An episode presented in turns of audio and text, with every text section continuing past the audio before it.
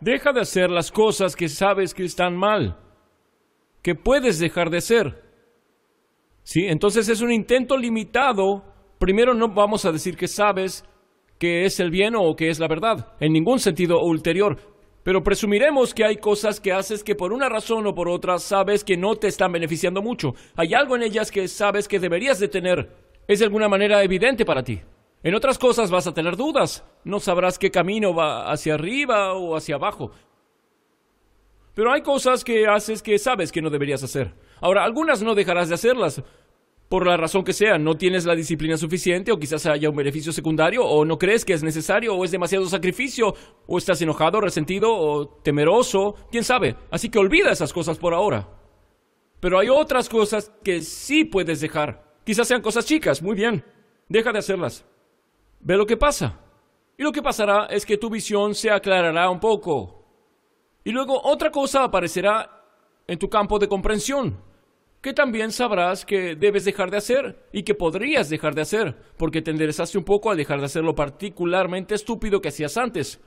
Te pones en un mejor lugar. Y puedes hacer eso repetidamente por un periodo de tiempo indefinido. Y, y Sabes, eso no significa necesariamente que jamás serás capaz de tener una idea clara y acabada sobre qué constituye la verdad y el bien. Pero sí significa que serás capaz de alejarte de lo que no es verdad y lo que es malo. Y sabes, eso no es un mal comienzo. Haz una maldita planificación y respétala. ¿Ok? ¿Cómo es esto de planificar? No es una maldita prisión. Eso es lo primero que la gente hace mal. Dicen, bueno, no me gusta planificar. Bueno, es que, ¿cómo, haces tu planificación? Bueno, debo hacer esto, luego debo hacer esto, luego debo hacer esto, y sabes, luego voy a jugar videojuegos, porque ¿quién quiere hacer todas esas cosas que debo hacer? Es como error. Programa tu día de manera que tengas el día que deseas tener. Ese es el truco. Es así, ok, tengo mañana. Si lo voy a planear para que sea el mejor día posible que pueda tener, hablando pragmáticamente, ¿cómo se vería? Bueno, eso debe planificarse y obviamente hay un poco de responsabilidad que debe ir a la par de eso, porque si eres sensato, una de las cosas en las que deberías insistir es en no terminar el día en peor forma de como estabas al principio del día, ¿no? Porque ese es un día estúpido. Si tienes de esos varios seguidos, entonces sabes, cavas tu propio pozo y luego te entierras en él. Es como, lo siento, no es una buena estrategia. Es una mala estrategia. Entonces, Quizás 20% de tu día debe ser responsabilidades y obligaciones, y quizás es más que eso, dependiendo cuán retrasado estés. Pero incluso ahí puedes preguntarte, ok, tengo estas responsabilidades, tengo que planear este maldito día, ¿cuál es la proporción correcta de responsabilidad? Y puedes preguntarte eso, así como negociarás con alguien que trabaja para ti. Es como, ok, debes trabajar mañana. Ok, bueno, yo quiero trabajar mañana. Y tú dirás, ok, bueno, ¿qué harás tú por mí? Para hacer que yo trabaje para ti. Bueno, puedes preguntarte eso, ¿sabes? Entonces quizás haces una hora de responsabilidades y luego juegas un video por 15 minutos, o lo que tú quieras, no sé. Pero debes negociar contigo mismo y no tiranizarte, como si negociaras con alguien a quien aprecias, que quisieras que fuera productivo y tenga una buena vida. Y así es como haces una planificación, es como luego miras tu día y piensas, bueno, si tuviera ese día sería súper bueno, genial. ¿Sabes? Y eres inservible y horrible, así que solo lograrás un 70% de eso. Pero es mucho mejor que cero. ¿No? Y si logras al menos 50% de eso, otra regla es, bueno, intenta 51 la próxima semana. O 50 y medio por ciento, por el amor de Dios. Porque llegarás a esa posición donde las cosas se repiten positivamente y te empujan para adelante. A veces Sabes, no puedo dormir de noche porque estoy pensando en algo y generalmente lo que hago es escribir. Tengo que escribir algo. Así que me levanto y voy a escribir lo que pienso y eso suele funcionar conmigo. Pero como he estado jugando con YouTube, pienso, bueno,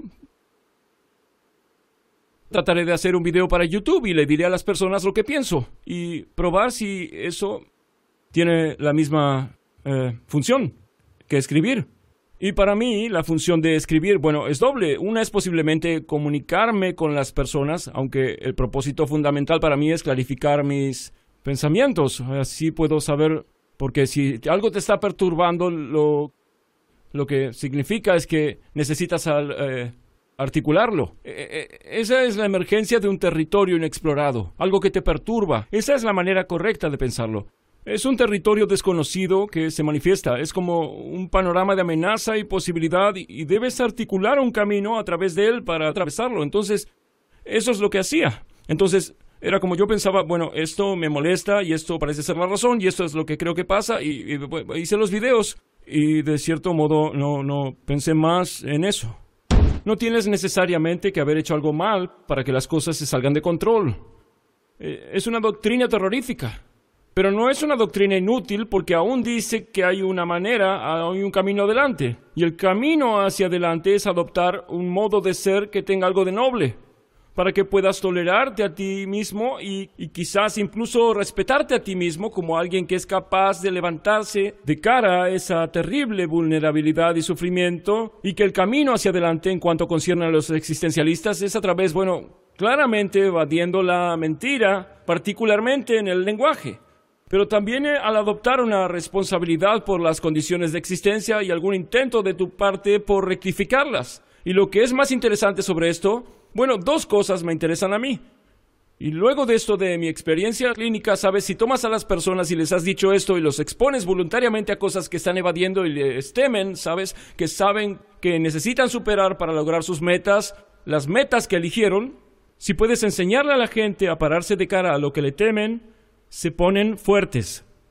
Y no sabes cuál es el límite de eso, porque puede que te preguntes si por 10 años no evitaste hacer lo que sabías que necesitabas hacer por tus propias definiciones, ¿no? Dentro de la estructura de valor que creaste al punto en que, que lo has hecho, ¿cómo crees que serías? Bueno, sabes, hay gente notable que viene al mundo de tanto en cuanto y hay personas que sí se enteran en décadas, periodos largos, ¿cómo podrían ser si fueras quienes son? Si dijeran, si se dejaran ver abiertamente y se vuelven más fuertes y más y más y no conocemos los límites de eso, no sabemos cuál es el límite de eso. Entonces puede decir, bueno, en parte quizá la razón de tu sufrimiento insoportable puede ser dejada de lado, porque no eres todo lo que podrías ser y lo sabes. Y por supuesto, eso es algo terrible de admitir y es algo terrible de considerar, pero suena muy prometedor o no, porque significa que quizás hay otro modo en que puedes ver al mundo y otra, otro modo en que puedas actuar en el mundo. Entonces lo que vuelva como reflejo será mucho mejor de lo que refleja ahora. Mi experiencia es con gente que probablemente funcionaba al 51% de su capacidad.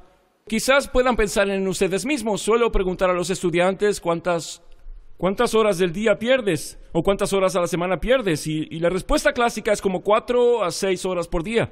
¿Sabes? Ineficiencia al estudiar, ver cosas en YouTube que no solo sabes que no quieres ver, sino que no te importan, que te hacen sentir horrible luego de haber visto. E, eso es probablemente como unas cuatro horas. ¿Sabes? Piensas, bueno, eso es 20, 25 horas semanales, son 100 horas al mes, eso es dos semanas y media de trabajo, es medio año de trabajo por año. Y si tu tiempo vale 20 dólares la hora, que es un estimativo despreciado, probablemente sean 50 dólares si lo piensas en términos de un salario justo. Si gastas 20 horas semanales, gastas 50 mil dólares al año. Y lo estás haciendo ahora mismo. Y porque eres joven, gastar 50 mil dólares al año es una catástrofe mayor de lo que sería para mí, porque no duraré tanto como ustedes. Así que si tu vida no es todo lo que podría ser, puedes preguntarte qué pasaría si dejara de desperdiciar las oportunidades que tienes frente a ti serías, quién sabe, cuánto más eficiente. Diez veces más eficiente. Veinte veces más eficiente. Esa es la distribución Pareto. No tienes idea de cuán eficiente la gente puede ser. Están completamente fuera de los cálculos. Bueno, si todos nos pusiéramos de acuerdo juntos y dejáramos de empeorar las cosas, porque es otra cosa que las personas hacen todo el tiempo, no solo no hacen lo que deberían hacer para mejorar las cosas, sino que activamente hacen las cosas peor, porque por maliciosos o rencorosos o arrogantes o mentirosos o, o son homicidas genocidas o todo junto, todo junto en un paquete absolutamente patológico, si las personas paran realmente, realmente tratan de no empeorar las cosas, no sabemos cuánto mejor podrían ser solo por eso. Entonces, esta rara dinámica que es parte del sistema existencial de ideas entre la vulnerabilidad humana, el juicio social, los cuales, los cuales son, son, son eh, grandes razones de sufrimiento, y el fracaso del individuo de adoptar la responsabilidad que saben que deben adoptar, no es tan solo que tu destino depende de que te hagas responsable o no y hasta qué grado decides que vas a vivir tu verdadero y genuino ser, no es solo tu destino, es el destino de las personas con las que te conectas. Y entonces sabes, piensas bien, hay nueve mil millones, siete mil millones de personas en el mundo, vamos a llegar a nueve mil millones, por cierto, y luego declinará rápidamente, pero 7 mil millones de personas en el mundo. ¿Y quién eres? Eres una pequeña mota de polvo entre esos 7 mil millones. Y entonces no importa lo que haces o no haces. Ese simplemente no es el caso. Es el modelo incorrecto. Porque estás en el centro de una red. Eres un nodo en una red. Por supuesto, eso es más verdadero ahora que tenemos redes sociales. Conocerás al menos mil personas, por lo menos en el curso de tu vida. Y ellos conocerán mil personas cada uno, y eso te pone una persona de distancia del millón, y dos personas de distancia de mil millón. Entonces así es como te conectas, y las cosas que haces son como arrojar piedras a un estanque, y las ondas irán hacia afuera y afectan cosas en manera que no puedes entender del todo. Y significa que las cosas que haces y que no haces son más importantes de lo que crees. Entonces, si actúas, creo que el terror de ser consciente de esto sucede cuando te importa lo que haces. Y dirás, bueno, esto es mejor que vivir una existencia sin sentido, es mejor que importe. Pero si realmente te preguntas a ti mismo, ¿estarías tan seguro si tuvieras la opción? Puedo vivir sin responsabilidad de nada. El precio que pago es que nada importa. O puedo revertirlo y todo importa. Pero tengo que tomar la responsabilidad que se asocie con eso. No es tan obvio para mí que la gente tomará el camino con sentido. ¿Sabes? Cuando dice, bueno, los nihilistas sufren un montón porque no hay sentido en sus vidas y todavía sufren. Sí, pero la ventaja es que no tienen responsabilidad. Así que esa es la recompensa y realmente creo que esa es la motivación. Decir, bueno, no puedo evitar ser nihilista, todo mi sistema de creencia colapsado. Sí, quizás. Quizá permitiste que colapsen porque es mucho más fácil que salir y actuar. Y el precio que pagas es un sufrimiento inútil. Pero siempre puedes quejarte de eso y las personas sentirán pena por ti. Tienes la opción de tomar el camino del mártir. Así que ese es un buen negocio si lo consideras. Especialmente cuando la, alternativa es llevar tu, tu, carga como se debe y vivir honestamente en el mundo. Bueno, lo que Solzhenitsyn entendió y tantas personas en el siglo XX, no es solo él, a pesar de que él es el mejor ejemplo, es que si vives una vida patológica, patologizas tu sociedad. Y si suficientes personas lo hacen, entonces es el infierno. De verdad, de verdad. Y puedes leer Archipiélago Gula si tienes la fortuna de hacerlo y verás exactamente lo que es el infierno. Y luego puedes decidir si es el lugar que quieres visitar. O aún mejor, si es el lugar que quieres visitar con toda tu familia y tus amigos. Porque eso es lo que pasó en el siglo XX. El mejor indicador del éxito duradero es el esmero. De los dos de los dos aspectos del esmero, digamos el orden y la laboriosidad, el mejor indicador es laboriosidad. Entonces la pregunta es, bueno, ¿qué puedes hacer sobre eso?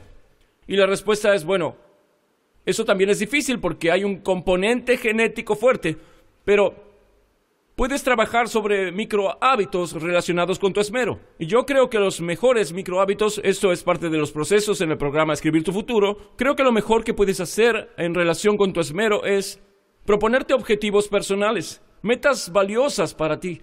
Y el programa Escribir tu futuro ayuda a las personas con eso y básicamente hace análisis situacionales de...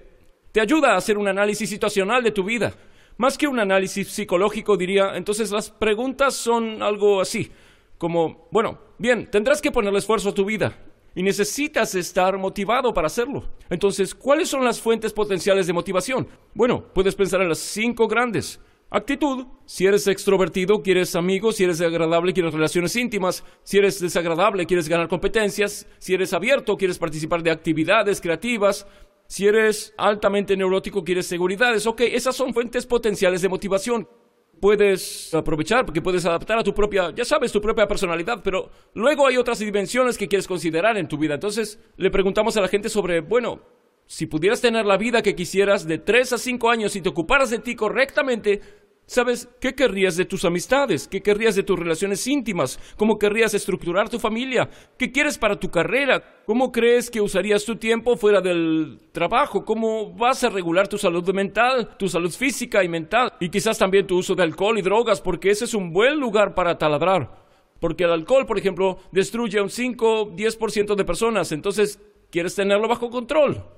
Y luego, luego entonces tú tú desarrollas una visión de tu vida y de lo que quieres que sea, y eso se asocia o sea, la meta, una vez que se establece la meta y luego divides la meta en microprocesos que puedes implementar, el microproceso se vuelve gratificante en proporción, en relación eh, eh, causal asociada con la meta.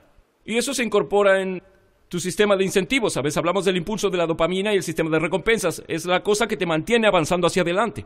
Y la manera que funciona, que, que funciona mejor es que produce emociones positivas cuando puedes ver que avanzas hacia una meta valiosa.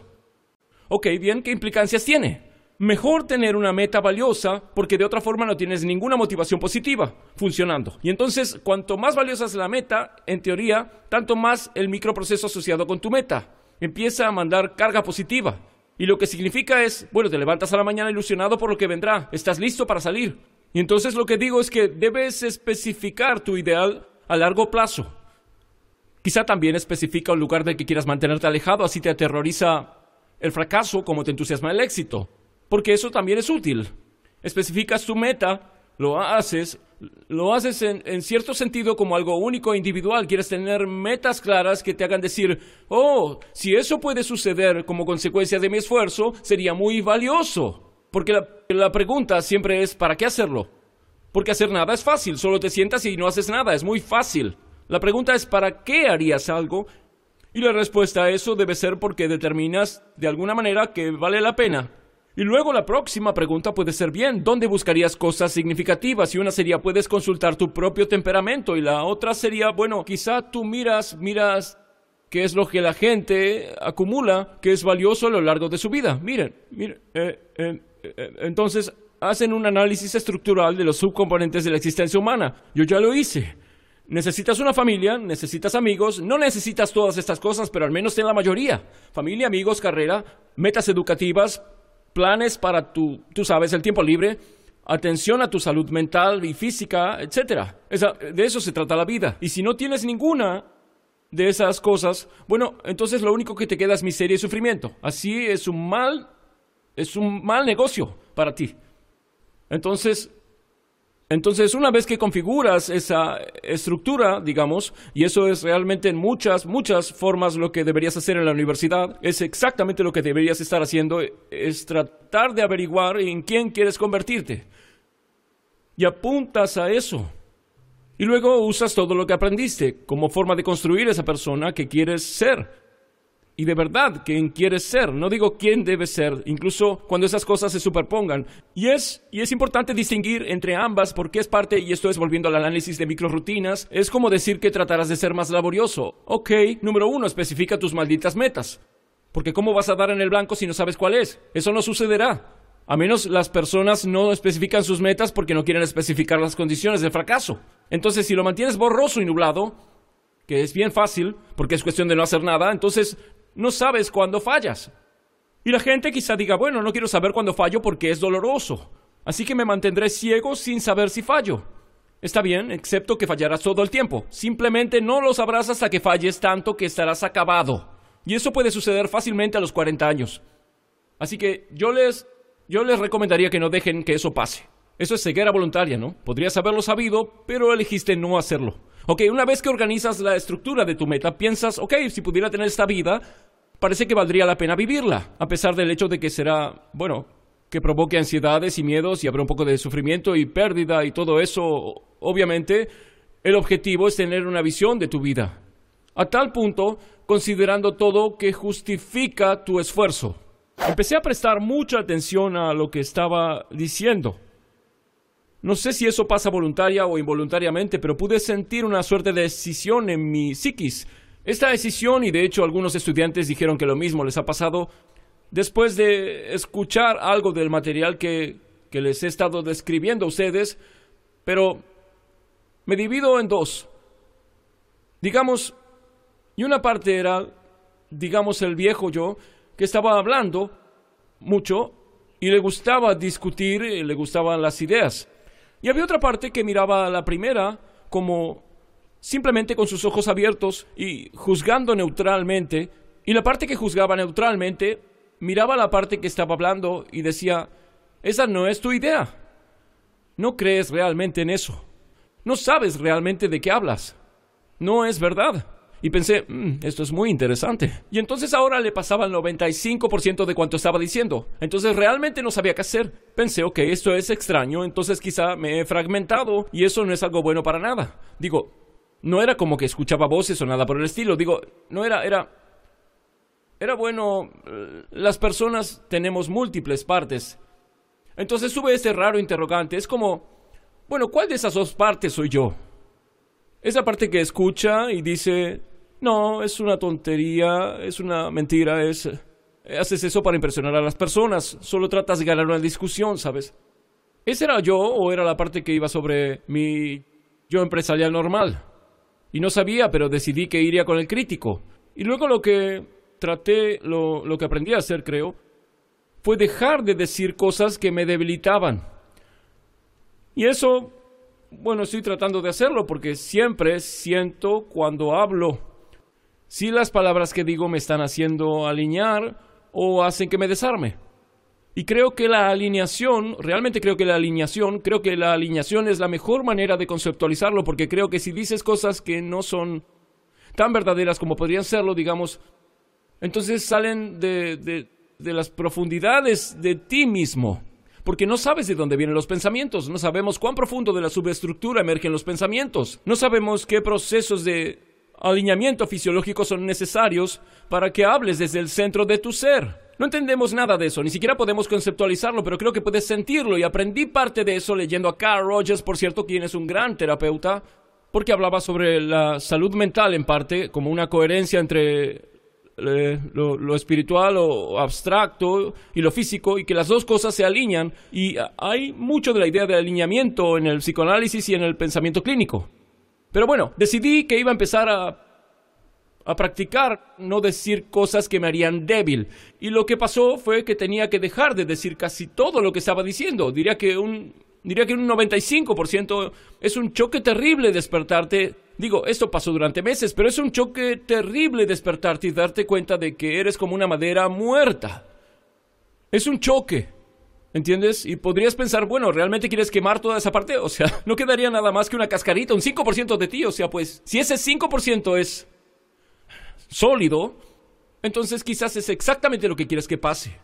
Adopta el modo de ser auténtico. Y eso es algo como abstenerse de participar en la mentira, en la decepción y en la mentira. Orientar tu discurso lo más posible hacia la verdad. Y de tomar responsabilidad por tu propia vida y quizá por las vidas de otras personas. Y hay algo acerca de eso que es significativo, irresponsable y noble, pero también sirve para mitigar el mismo sufrimiento que produce, digamos, el nihilismo o el huir a brazos de el huir o el, uh, escapar a los brazos de los totalitarios en primer lugar. Necesitas algo con que resguardarte de tu propia vulnerabilidad. Puedes pensar el mundo de esta manera. Puedes pensarlo como tu pequeño plan ordenado es un lugar y puedes pensarlo como el lugar de donde vienen las cosas que interrumpen tu plan.